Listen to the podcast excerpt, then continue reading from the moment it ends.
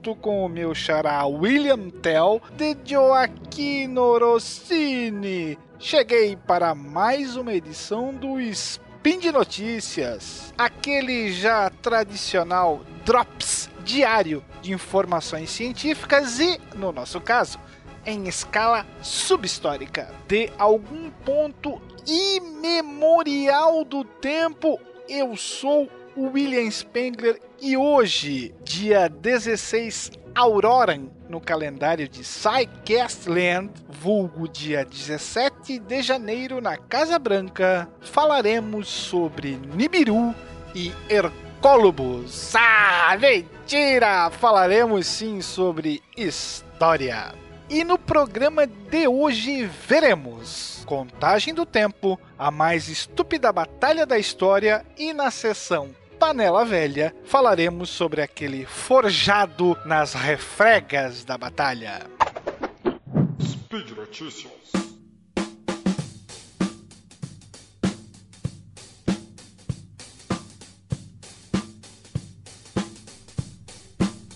Pare e pense. Como as pessoas contavam as datas antes de Cristo? Tempo! Não, não, não. Aqui tempo é o que nós menos temos, então. Vamos para a resposta contavam bem mal. A forma mais comum de contar o tempo, não só no Ocidente, mas também na China e no Japão, era apontar os anos desde o começo do mandato dos líderes, sejam eles faraós, cônsules, césares, magistrados, reis, imperadores, etc. A maioria das pessoas raramente precisaria falar de um tema além da memória das gerações mais velhas. Mas é fácil ver como isso era um pesadelo para os meus colegas, os meus parceiros, os historiadores. Era preciso consultar longas tabelas de reis e somar manualmente para saber quanto tempo havia se passado entre um evento histórico e o momento atual. Os historiadores e somente eles usavam soluções praticamente desconhecidas para o público em geral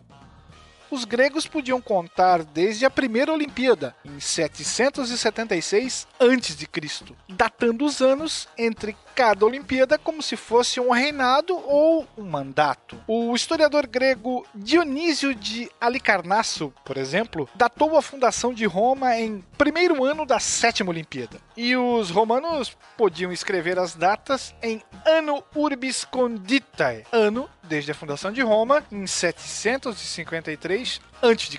Mas o problema é que nem todos os historiadores concordavam em quando essa fundação havia acontecido. Os próprios cristãos não escaparam da bagunça até uma tragédia cair sobre eles. Em 284, o imperador Diocleciano ascendeu ao trono, começando a pior perseguição de todas. Surgiu então a ideia de contar os anos desse evento traumático e deixar de lado os Césares, que tão mal fizeram. Essa foi a Era dos Mártires, que foi adotada apenas entre os clérigos. Séculos depois, um clérigo, o monge Dionísio o Exíguo, que vivia na atual Romênia, mostrou-se insatisfeito com os cristãos contarem a data a partir de um tirano inimigo. Ele propôs contar-se a partir do nascimento de Jesus, afirmando que fazia 525 anos desde então. Ninguém sabe como ele chegou a esse número, só se sabe que errou feio. Aliás, quando Jesus nasceu, poderia ser tema de um próximo Spin de Notícias. Mas ninguém notou isso na época. Lembre-se da enorme dificuldade dificuldade em calcular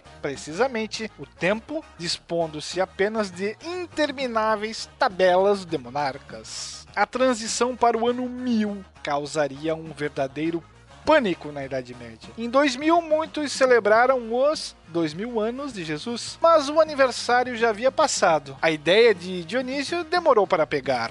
Só em 731, com as pregações do monge Beda, a datação começou a ser aceita, primeiro na Inglaterra. Portugal seria o último país cristão a adotá-la. Usava-se a idiosincrática Era Hispânica, que começava em 38 a.C., data supostamente relacionada à conquista romana da região. Afinal, 2018 nos vários calendários do mundo, qual seria? Ano 5779 no calendário hebraico, que marca a criação do mundo calculada pelas genealogias na Bíblia. 2771 ano Urbis, da fundação de Roma. 2019 no ano astronômico, no qual um depois de Cristo é o chamado ano zero. 2561 ano budista, do nascimento de Siddhartha Gautama, o Buda original. 5120 ano hindu, pela contagem a partir do começo do Kali Yuga, a Era do Mal, a atual. 1440 no calendário islâmico, medido a partir da Égira, a fuga de Maomé de Meca para Medina. 1735 no calendário dos mártires, ainda hoje usado pela Igreja Ortodoxa Copta do Egito. E 12.018 no calendário Holoceno, que conta desde o fim do Paleolítico e o começo da civilização.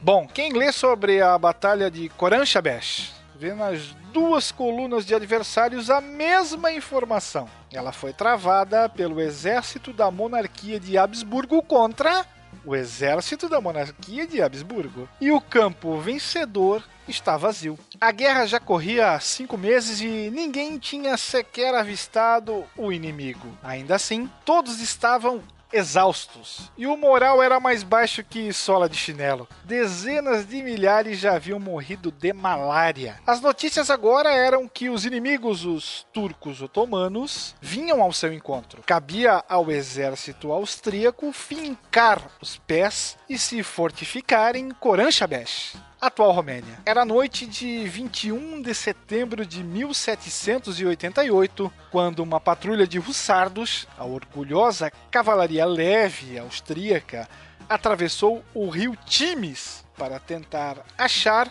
os esperados turcos. No lugar disso, encontraram um grupo de ciganos com uma amável surpresa: barris de schnapps, a aguardente típica que estavam dispostos a vender. Os jussardos abriram seus bolsos e passaram a celebrar ali mesmo. Um destacamento de infantaria foi enviado para encontrá-los e os soldados pediram para molhar o bico também.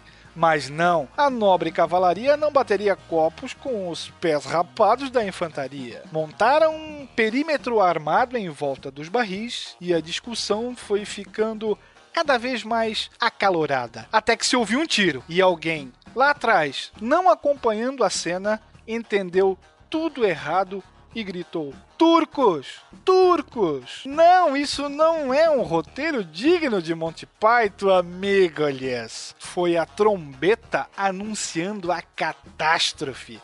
Os russardos bateram em retirada montados por entre a infantaria em direção ao acampamento. A infantaria fez o mesmo atropelando a si própria. No caos e na escuridão, o exército austríaco acreditou que os turcos haviam chegado e recebeu os próprios soldados a tiros, que retornaram fogo tão confusos quanto. Tentando controlar a situação, oficiais austríacos gritavam: Halt! Halt! Ou seja, parem! Que os soldados confundiram com Alá!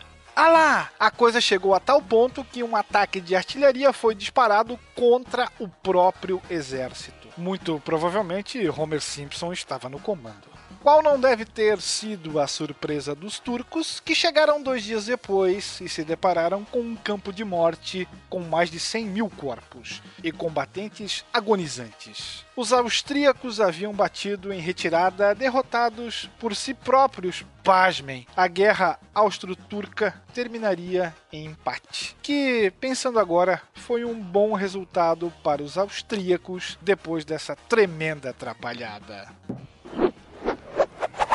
Não interessa se ela é coroa, panela velha é que faz comida boa. E hoje a nossa panela velha vai assar biscoitos ou vá lá, bolachas, que surgiram de uma necessidade militar.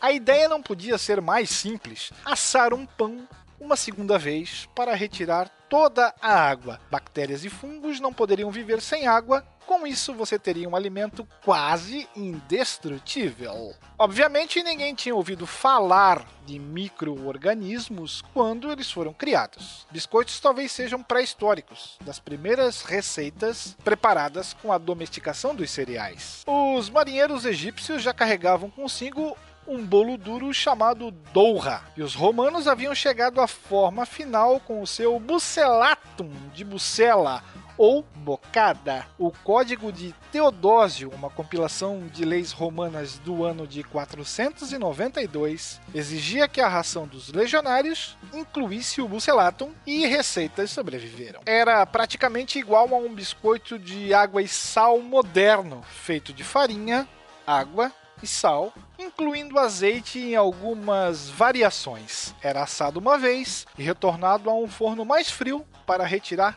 toda a umidade. Daí vem a palavra biscoito, do latim medieval biscotum, cozido duas vezes, que já era usada no tempo das cruzadas. Biscoitos, chamados já assim, estavam presentes nas embarcações que levaram os portugueses aos confins da Ásia e ao Brasil na virada do século XV para o século XVI. Era o verdadeiro combustível das grandes navegações. Um biscoito militar típico que os britânicos chamavam de hardtack algo como grude duro, era espesso e denso a ponto de ser praticamente intragável. Literalmente era possível quebrar os dentes neles. Os soldados então os amoleciam com água, sopa, chá ou chupavam ao longo de horas. Foi no século XIX, com os processos industriais modernos, que os biscoitos caíram no gosto dos paisanos. Basicamente, como versões mais leves da dura ração de combate, sem a capacidade de resistir tanto ou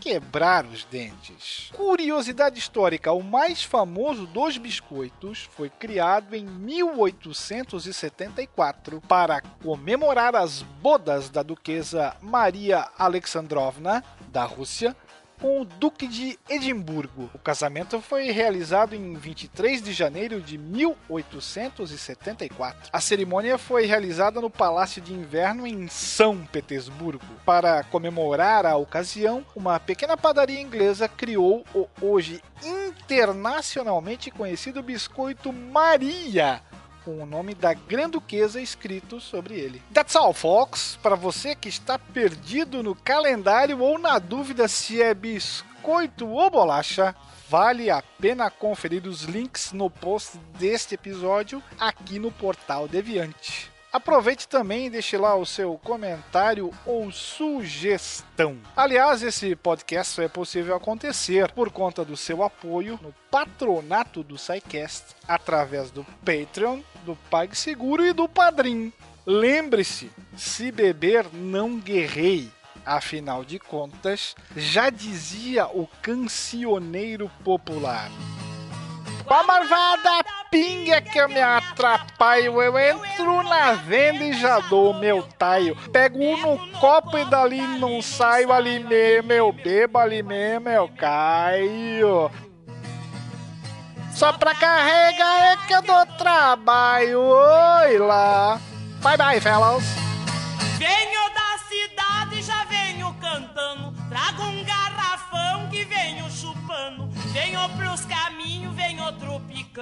Chifrando os barrancos, venho cantando.